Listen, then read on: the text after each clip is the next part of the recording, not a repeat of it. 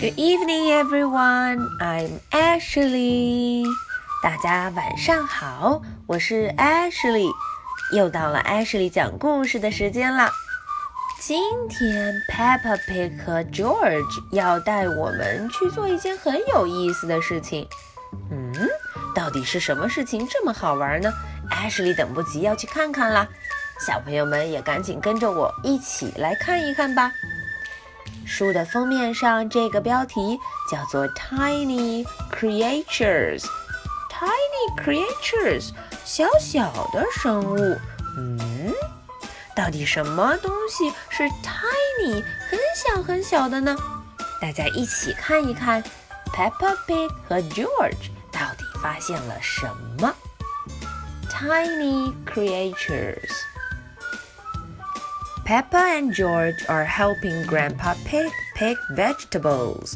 嗯，大家看，Peppa 和 George 正在帮助 Grandpa Pig，帮助他干什么呢？帮助他摘蔬菜，veggie，嗯，很多蔬菜。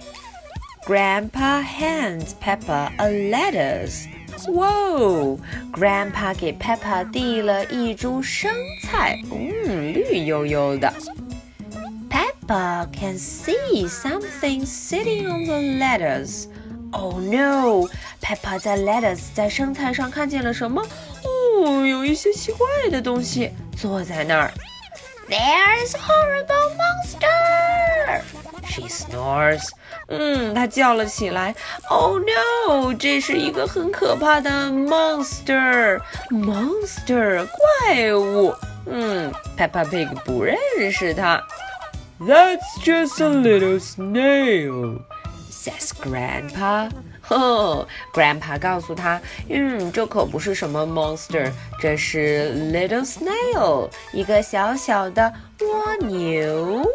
Grr, monster said George。哈哈哈，George 还跟他打招呼，哦，你就是一个 monster。嗯，这个 little snail 很可爱的样子。 George likes the snail. 嗯，George 很喜欢 snail。Suddenly, the snail disappears.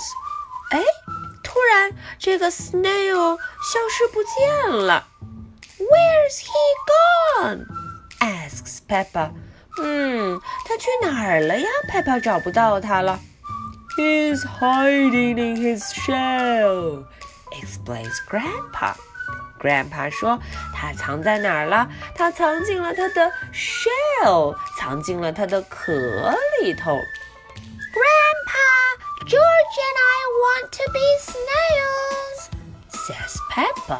嗯，原来 Peppa 说 George 和我要变成 snail，我们想做 snail。Well, says Grandpa, these baskets can be your shells. 哈哈，原来 Peppa Pig 和 George 他们拿了这些 baskets 这些篮子当做自己的 shell，当做自己的壳。嗯，这下他们就真的变成 snail，变成蜗牛了。I'm going to eat up all Grandpa Pig's lettuce. Laughed Peppa，哈哈 ，Peppa 说：“嗯，我要把 Grandpa Pig 所有的 lettuce，所有的生菜都要吃完。嗯嗯嗯，yummy yummy yummy。” Okay, keep off my lovely lettuce, you cheeky snails. called Grandpa. Grandpa 一听，呜、哦，他说：“你们这些淘气鬼、淘气的 snails，可不要把我可爱的 lettuce、可爱的生菜给吃完哦。” And when Grandpa Pig shouts at me, I'll hide inside my little house. 哦，Peppa Pig 说：“嗯，当 Grandpa Pig 对我大声的说话，要骂我的时候，我就呼躲进我的 little house，躲进我的小房子里，就像我的蜗牛壳一样。” Monster says George。嗯，George 还在想 monster，还在想小怪兽的事情呢。Here are Peppa and George's friends. 哦，Peppa 和 George 的 friends 朋友们来了。Can we be snails too? They ask. 哦，我们可不可以做 snail 变成蜗牛呢 Well, says Grandpa, You could be something else exciting from the garden. 啊，Grandpa 的主意真棒。他说：“你们可以变成 garden，变成花园里其他的东西呀。” What's that buzzing sound? asks Peppa. 哦，Peppa 的耳朵真灵，她听见了 buzz buzz buzz。哎呦，那是什么声音啊 ？It's coming from the little house, says Susie. 哦，Susie 说它是从那头那个 little house 小房子里传出来的。 It's a bee house. Explains Grandpa. It's called a hive. 啊，原来那是一个蜜蜂的家，bee house。 嗯，我们把蜜蜂的家叫做蜂巢，hive。The bees collect nectar from the flower and then fly to the hive to make it into honey. 啊，原来是这样。这些 bees，这些蜜蜂，它从 flower，从花朵上收集 nectar，收集花蜜，接着 buzz buzz buzz，飞回了 hive，飞回了蜂巢，把这些它们采摘来的花蜜变成了 honey，变成了蜂蜜。嗯，I like honey。says Peppa。Peppa 很喜欢 honey，她说 I like honey。嗯，Ashley 也喜欢 honey，I like honey too。Let's pretend to be bees。Buzz buzz buzz，哈哈哈哈哈！哦，Peppa 说，我们来假装自己是 bee，自己是蜜蜂吧。buzz buzz buzz。What busy bees! laughed Grandpa。嗯，Grandpa 说，真是一群忙碌的小蜜蜂呀。Granny Pig has been baking bread。哦，Granny Pig 在做什么？在做 bread，做面包。Baking bread 就是烘焙面包，煮面包。Would you busy bees like some toast? She asks.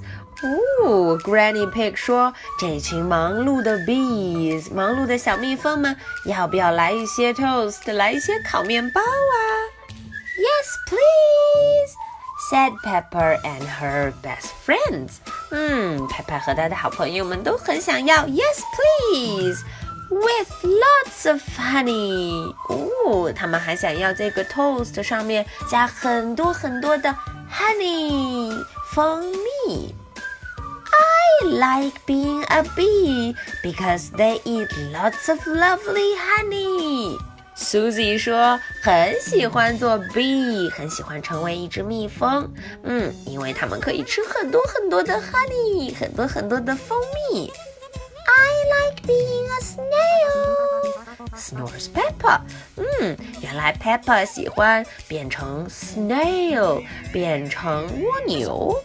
Because they eat all Grandpa's vegetables. 哈哈哈，原来他喜欢变 snail 的原因是，嗯，他们可以吃很多 Grandpa 种的 veggies，很多他种的蔬菜呢。好，今天的故事就讲到这儿。艾什莉的两个问题就来了。